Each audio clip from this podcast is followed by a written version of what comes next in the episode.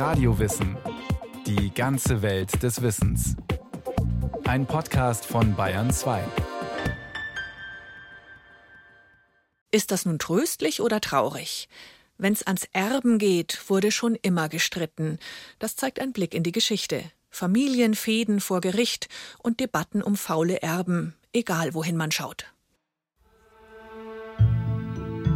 Ein Mensch vergisst schneller den Tod seines Vaters als den Verlust einer Erbschaft. Machiavelli. Beim Erben kommt es deshalb oft zu Konflikten, weil Menschen natürlich unabhängig von all ihren sonstigen Überzeugungen auf einmal auch das Geld vor sich sehen. Der Historiker Dr. Daniel Manning weiß, wovon er spricht. Er hat sich viel mit dem Thema Erbschaft beschäftigt. Und er weiß auch, Erben ist eine emotionale Sache und keine nüchterne Transaktion. Eine Person stirbt, ihre Hinterlassenschaft geht an Verwandte, fertig. Nein. Beim Erben ist viel mehr im Spiel als nur Besitztümer. Es geht um Emotionen. Neid, Rachsucht, Trauer, das Gefühl, ungerecht behandelt zu werden. Und so ist die Geschichte des Erbens immer auch eine Geschichte von Streit. Das zeigt sich schon im Kleinen. Wer bekommt Mutters silberne Kette? Warum geht das Familienerbstück an den entfernten Cousin? Ist es fair, dass der Bruder, der sich kaum bei den Eltern blicken lässt, genauso viel erbt wie die Tochter, die täglich anruft? Der Historiker Dr. Jürgen Dinkel hat viele Testamente aus dem 19. und 20. Jahrhundert gelesen. Er sieht immer wieder, die Erben versuchen, Liebe und Zuwendung in einen Geldwert umzurechnen. Wer war auf dem 70. Geburtstag? Mit wem hat der Erblasser Weihnachten gefeiert? Zählt es genauso viel, jemand besucht eine Person einmal in der Woche, eine andere Person kommt dafür einmal im Monat nur, verbringt dafür den ganzen Tag? Wie rechnet man sowas auf, um Näheverhältnisse irgendwie zu fassen zu bekommen? Das ist ein ganz klassisches Konfliktmuster. Konflikte gibt es nicht nur zwischen den Erben selbst. Sie entstehen auch, wenn Erbschaften an Bedingungen geknüpft werden. Früher kontrollierten die Erblasser ihre Nachkommen oft selbst nach ihrem Tod und lenkten deren Leben noch aus dem Grab heraus. Das nennt man die Macht der toten Hand. Man bezeichnet damit Versuche des Erblassers, noch das Verhalten und die Lebensführung seiner Erben zu beeinflussen. Indem er eben sagt, erst nach der Hochzeit, was ja suggeriert, wenn du irgendwas von meinem Erbe willst, dann hast du gefälligst zu heiraten. Früher war das noch häufig spezifischer, da musste man jemanden, einen Katholiken oder einen Protestanten heiraten. Also da wurde es noch sehr viel genauer dann geregelt. Und dagegen äh, haben sich auch viele Reformen gewendet, sozusagen diese Macht der toten Hand zu brechen. Beginnend mit dem amerikanischen Unabhängigkeitskrieg und der französischen Revolution wird an der alten Ordnung gerüttelt. Auch die Macht der Toten wollen die Lebenden im 19. Jahrhundert nicht länger hinnehmen. Sie starten einen Befreiungsschlag. Thomas Jefferson, Anfang des 19. Jahrhunderts Präsident der Vereinigten Staaten und einer der Verfasser der Unabhängigkeitserklärung, schreibt im Jahr 1816 Die Toten haben keine Rechte. Sie sind nichts. Und ein Nichts kann nichts besitzen. Diese Welt und alles darauf gehört denen, die jetzt leben, in ihrer Generation. Die Toten sind nichts. Ein radikaler Gedanke. Manche Wissenschaftler sprechen sogar von einer Abschaffung des Toten. Literaturwissenschaftlerin Professor Ulrike Fedder im Recht des 18. Jahrhunderts gelten die Toten noch als Personen, die können noch verklagt werden, die können selber noch klagen, natürlich durch Stellvertreter, die sind noch Rechtssubjekte. Das ändert sich in diesen bürgerlichen Gesetzgebungen, wo die Lebenden vollkommen an die Stelle der Toten rücken. Das ist freilich ein langer Kampf. Besonders deutlich zeigt sich die Macht der Toten über die Lebenden in den sogenannten Familienfideikommissen. Eine Institution, die aus dem Adel kommt, aber die im 19. Jahrhundert auch Bürgerliche nutzen. Dr. Daniel Menning promovierte zu Familienstrategien des Adels. Die Idee des Fideikommisses ist es dann, dass nur noch ein Kind, in aller Regel ein Sohn, den gesamten Grundbesitz erbt und damit den Wohlstand für die Familie erhält oder zumindest für einen Teil der Familie, während alle anderen Kinder natürlich den Nachteil haben, dass sie aufs Erbe verzichten müssen. Die Idee ist aber, dass eben im Interesse der Gesamtfamilie dieses Opfer gebracht werden muss. Der Gedanke dahinter, Adelige Familien wollen ihren Status in der Gesellschaft erhalten und haben Angst, dass der Besitz zersplittert, wenn alle Kinder gleichberechtigt erben. Einen prächtigen Landsitz kann man nicht eben mal so aufteilen, deshalb bekommt ihn nur der älteste Sohn. Das hat Folgen. Also es kommt bei Fideikommissen zu Konflikten in der Regel zunächst einmal bei der Einführung des Fideikommisses, weil dann natürlich Kinder einfach enttäuscht sind davon, dass sie jetzt vom Erbe ausgeschlossen werden sollen und auf den gesamten Besitz verzichten sollen. Das heißt, jeder nachgeborene Sohn, zweite, dritte, vierte, muss in der Regel abseits des Grundbesitzes dafür sorgen, dass er seinen Lebensunterhalt verdient. Jackpot also für den ältesten Sohn? Nicht immer. Zum Beispiel darf er mit dem Erbe nicht machen, was er will. Erbt er ein großes Schloss, darf er es nicht einfach verkaufen. Er muss es behalten, selbst wenn er schwer verschuldet ist und die Instandhaltung sein Geld verschlingt. Denn es kann ja sein, dass er stirbt und dann, so regelt es das Fideikommiss, der nächste Erbe dran ist, zum Beispiel der Enkelsohn und dessen Anrecht auf den vererbten Besitz darf nicht zunichte gemacht werden, indem er etwa einfach verkauft wurde. Er darf ihn nur zu einem gewissen Grade beleihen, wenn überhaupt. Für höhere Beleihungen ist ein Konsens, also die Zustimmung der anderen möglicherweise Erbberechtigten notwendig. Das gleiche gilt für den Landverkauf. Auch der erfordert den Konsens aller potenziell Erbberechtigten und das soll eben absichern, dass nicht jemand den Grundbesitz erbt und ihn dann verschleudert und alle anderen Familienmitglieder das Nachsehen haben. Das Fideikommiss regelt manchmal die Erbschaft über Jahrhunderte. Da wurden Besitztümer schon dem Großvater, dem Vater und dann dem Sohn vererbt. So kann die Macht der Toten über Generationen hinweg die Lebenden beherrschen. Nicht nur deshalb sind die Fideikomisse im 19. Jahrhundert ein Aufregerthema. Nach bürgerlicher Vorstellung sind ja alle Kinder eines Vaters und einer Mutter zunächst einmal gleich und sie sollen deshalb auch gleiche Ansprüche auf das Erbe haben. Die Fideikomisse ändern diese Erbfolge eben in einer massiven Weise, indem sie nur noch einen einzigen aus der Schar der Kinder für erbberechtigt erklären. Und das sorgt eben für massive Kritik. Darüber hinaus gesellt sich dann dazu, dass die allermeiste Zahl der Fideikomisse eben in Besitz des Adels ist. Und das heißt, es wird auch als ein Instrument gesehen, mit dem der Adel seinen Status konserviert und seinen gesellschaftlichen Einfluss auf unzulässige Weise erhält und damit dem Wandel der Gesellschaft, der Liberalisierung versucht, Grenzen entgegenzusetzen. In der Hand der Adeligen befinden sich große Vermögen. Ihr Einfluss wird durch die Fideikomisse noch verstärkt. Für viele verkörpern sie daher alles, was rückwärtsgewandt und elitär ist. Mitte des 19. Jahrhunderts schreibt der Journalist und Politiker Karl Friedrich Immanuel Türk in seiner Denkschrift zum Mecklenburgischen Landtage Auf welcher törichten Voraussetzung beruht eben dies Fideikommiss? Auf der, dass es gewisse Geschlechter gebe, die mehr Recht haben, über die Erde zu gebieten als ihre Nachfolger, und dass nach den Einfällen der Menschen, die vielleicht vor einem halben Jahrtausend starben, noch jetzt das Eigentum der Lebenden angeordnet und eingeschränkt bleiben müsse. In den Fideikommissen liegt die Bestrebung, die Nation in zwei nach Geburtsrecht unterschiedene Klassen, und zwar in die zwei Klassen der Herren und der Knechte zu teilen. Im Laufe des 19. und 20. Jahrhunderts werden die Fideikomisse immer wieder einmal abgeschafft und wieder eingeführt. Erst nach dem Ersten Weltkrieg ist es offiziell damit vorbei. Auch die Bedingungen, an die das Erbe oft geknüpft ist, werden aus den Testamenten verbannt. Vorbei ist es mit Klauseln wie Du erhältst mein Erbe erst, wenn du einen Protestanten geheiratet hast.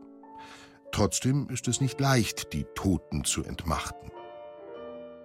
In Romanen des 19. Jahrhunderts tauchen Untote auf, Ahnfrauen, Gespenster, Wiedergänger. Sie stehen für die Herrschaft der Vergangenheit und dafür, dass die Toten die Lebenden heimsuchen. Ein beliebtes Motiv? Der selbstsüchtige Erblasser, der seine Nachkommen noch aus dem Grab heraus nach seiner Pfeife tanzen lassen will. So etwa im Roman Pflegeljahre von Jean Paul von 1804. Das ist die Geschichte eines Erben, der versucht, sich seine Erbschaft anzueignen. Und dieser Roman setzt damit ein, dass ein Testament eröffnet wird, wo man sehr schön die Willkür dieses Erblassers, dieses Testators sieht, der nämlich jetzt vor der versammelten Angehörigen-Szene und der versammelten bürgerlichen Stadtszenerie seine Erbregeln in diesem Testament verlesen lässt. Also er ist natürlich verstorben und dieses Testament wird eröffnet.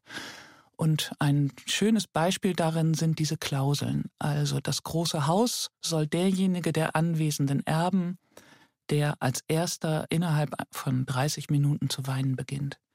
Und dann kommt eine wunderbare, präzise, beobachtende Schilderung die alle erschrocken sind und die jetzt verzweifelt versuchen, sich Tränen äh, abzudrücken, um in den Besitz dieses Hauses äh, zu kommen. Das gelingt einem dann auch kurz vor Ablauf dieser halben Stunde, der eigentlich mit dem Erblasser gar nicht so viel zu tun hat. Der bekommt also dann dieses Haus. Und das ist so ein Beispiel für die Willkür dieses Testators, die eben hier genüsslich inszeniert wird. Doch der Konflikt betrifft nicht nur die Lebenden und die Toten. Auch zwischen den Erben selbst gibt es oft Streit. Westfalen im 19. Jahrhundert. Maria Esterhazy de Galanta Feuchtenstein, eine Adelige, hat früh ihren Vater verloren. Jetzt winkt ein großes Erbe. Da wird ihr Cousin Josef von Plettenberg hellhörig. Er macht ihr flugs einen Heiratsantrag. Maria schreibt in ihr Tagebuch: Als ich damals, ein 18-jähriges Mädchen, mich zu einer Heirat mit meinem 25 Jahre alten Vetter zur Verschmelzung der beiden Vermögen nicht entschließen konnte, begann dieser im Jahr 1828 einen Prozess gegen mich, nach Nichtanerkennung des durch seiner Vormünder abgeschlossenen Vertrages mit meinem Vater. Vor Gericht stellt der Cousin Marias Erbe in Frage. In ihrer Familienlinie gibt es nämlich keinen männlichen Erben, und ein gemeinsamer Ahnherr hatte einmal bestimmt, dass in einem solchen Fall die andere Linie, die von Josef, das Erbe bekommt. Allerdings hatten sich die Familien geeinigt, darauf zu verzichten. Das will der Cousin Josef nicht akzeptieren. Ein jahrelanger Prozess entbrennt. Es geht um alles, darunter auch das Barockschloss Nordkirchen, genannt das westfälische Versailles. Endlich bekommt Maria Nachricht vom Verfahren, wie sie in ihrem Tagebuch schreibt. August 1850. Mit klopfendem Herzen, nachdem ich ein Vaterunser gebetet hatte, öffnete ich den Brief des alten Kallenberg, welcher, wie ich wusste, die Nachricht vom letzten Spruch enthalten musste. Ich hatte Gott immer gebeten, er möge mich verlieren lassen, wenn ich keine Ansprüche auf Nordkirchen hätte.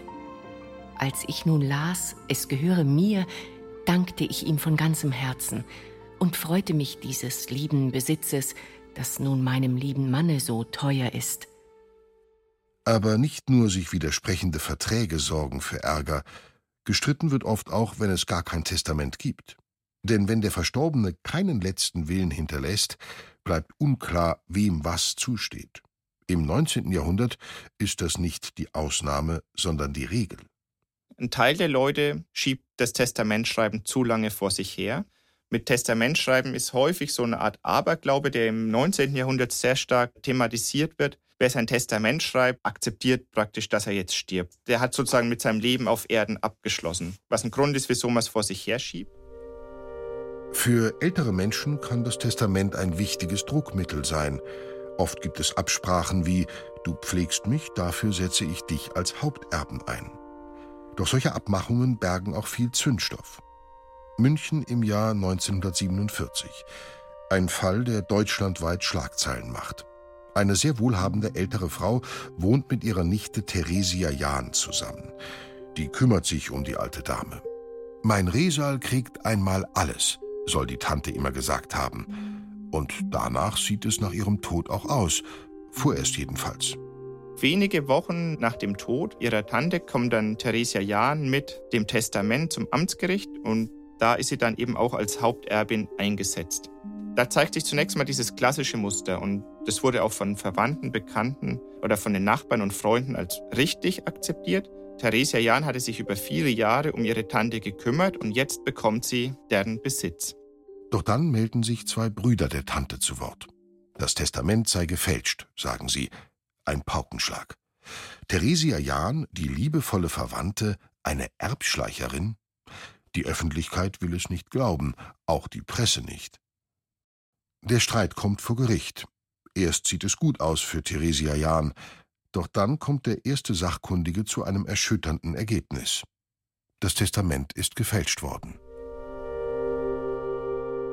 Das führt dann dazu, dass die Stimmung in der Öffentlichkeit kippt. Plötzlich erscheint Theresia ja nimmer als die liebevolle, aufopferungsvolle Nichte, die sich um ihre Tante gekümmert hat, sondern als niederträchtige Erbschleicherin, die den schwächlichen äh, Zustand der Tante ausgenutzt haben soll, um sich sozusagen schon zu Lebzeiten auf Kosten der Tante zu bereichern und die dann auch noch so niederträchtig war, ein Testament zu fälschen, um die Brüder der Tante zu enterben und um alles zu bekommen.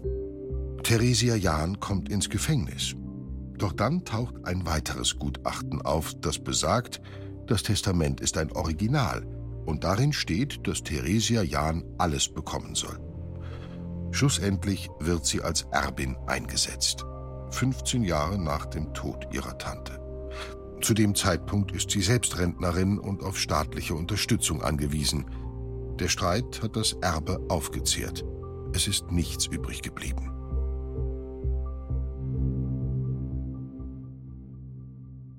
Beim Erben geht es immer auch um Gerechtigkeit, ebenso in der gegenwärtigen öffentlichen Debatte. Befürworter sagen unter anderem, Erben ist eine Privatangelegenheit und jeder hat einen stärkeren Anreiz, Vermögen zu erwirtschaften, wenn er es auch zu einem Großteil der Familie hinterlassen kann. Kritiker argumentieren, das Erbrecht zementiert soziale Ungleichheit. Noch nie wurde so viel geerbt wie heute. Im nächsten Jahrzehnt werden in Deutschland rund 3,1 Billionen Euro vererbt werden. Und dieses Vermögen konzentriert sich in den Händen weniger. Insgesamt wird fast ein Drittel des Privatvermögens in Deutschland geerbt, nicht erwirtschaftet. Viele fordern deshalb, die Erbschaftssteuer zu erhöhen oder, radikaler, das Erben gleich ganz abzuschaffen. Auch im 19. Jahrhundert sprechen sich viele für Reformen im Erbrecht aus, um die Gesellschaft gerechter zu machen, mit ähnlichen Argumenten. Gerade Sozialdemokraten, Sozialisten und Kommunisten wollen das Vermögen damit umverteilen. Aber auch bürgerliche Liberale hoffen auf Veränderung. Vor der Sorge, dass sie beobachtet haben, dass es eine bestimmte Schicht in der Bevölkerung gibt, die so unvorstellbar viel erbt, dass sie eigentlich gar nicht mehr arbeiten müssen. Da gab es die liberale Befürchtung, dass eine ganze Gruppe in der Gesellschaft keinen Antrieb mehr hat, um zu arbeiten, um sich produktiv in die Gesellschaft einzubringen, sondern sich auf ihrem Erbe ausruht, ein Privatierleben führt. Das war eine Sorge, wo sie versucht haben einzugreifen, um sowas zu verhindern. Wer das Erbrecht kritisiert, will auch oft die Gesellschaft verändern. Erben verbinden viele mit dem Muff der alten Feudalgesellschaft – Schließlich ist das Vermögen ja nicht selbst erarbeitet, sondern fällt einem in den Schoß wie ein Adelstitel. In der bürgerlichen Gesellschaft, die auf eigene Leistung setzt, sehen viele die Praxis des Erbrechts als eine Ungerechtigkeit.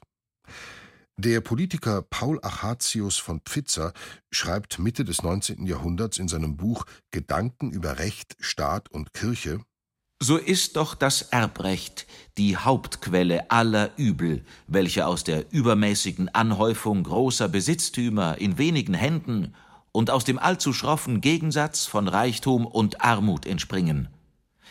Zwar wird es keiner Fürsorge des Staates jemals gelingen, diese Übel vollständig zu beseitigen, aber mehr als bisher wird früher oder später doch geschehen müssen. Nicht nur die soziale Verantwortung spielt in der Debatte eine Rolle, sondern auch die Familie. Sie gilt es mit dem Erbe zu versorgen.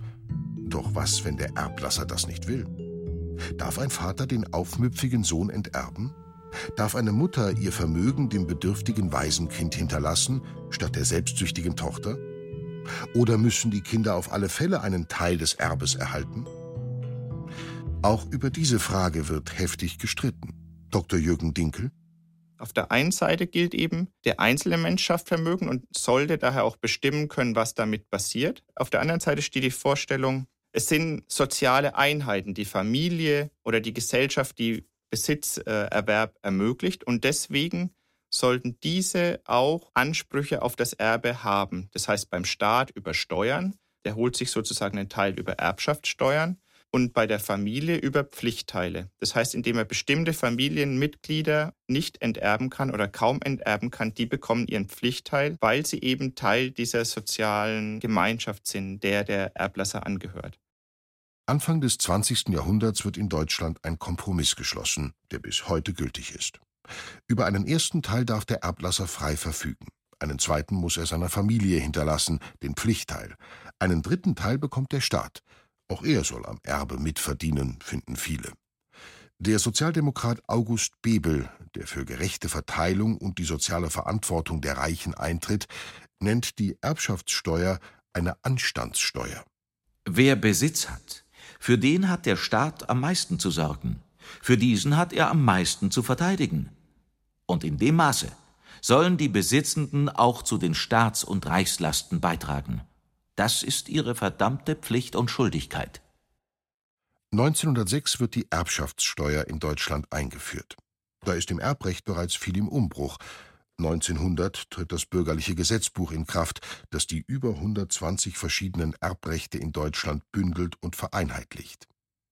Darin vorgeschrieben werden unter anderem die schon erwähnten Pflichtteile für Ehepartner und Kinder. In Deutschland sind die Pflichtteile bis heute stark ausgeprägt, stärker etwa als in den USA. Da zeigt sich immer noch der Einfluss des 19. Jahrhunderts.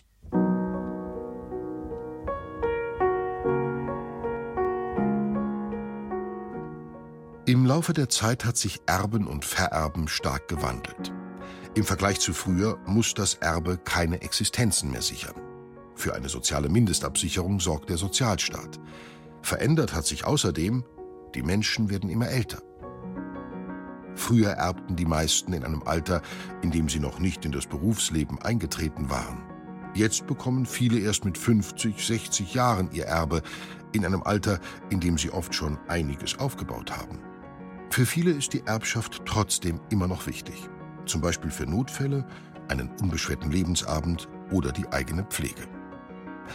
Und Liebe, Dankbarkeit, aber auch Neid und Missgunst. Diese Emotionen sind beim Erben noch immer im Spiel, genau wie früher. Auch wenn sich heute niemand mehr Tränen abdrücken muss, um ein Haus zu erben.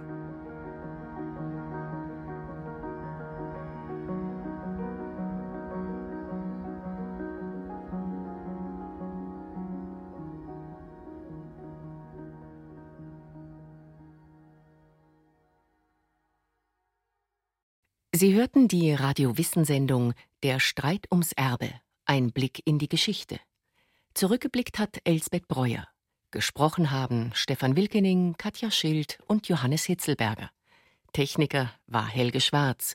Die Regie führte Christiane Klenz. Die Redaktion hatte Nicole Ruchlack.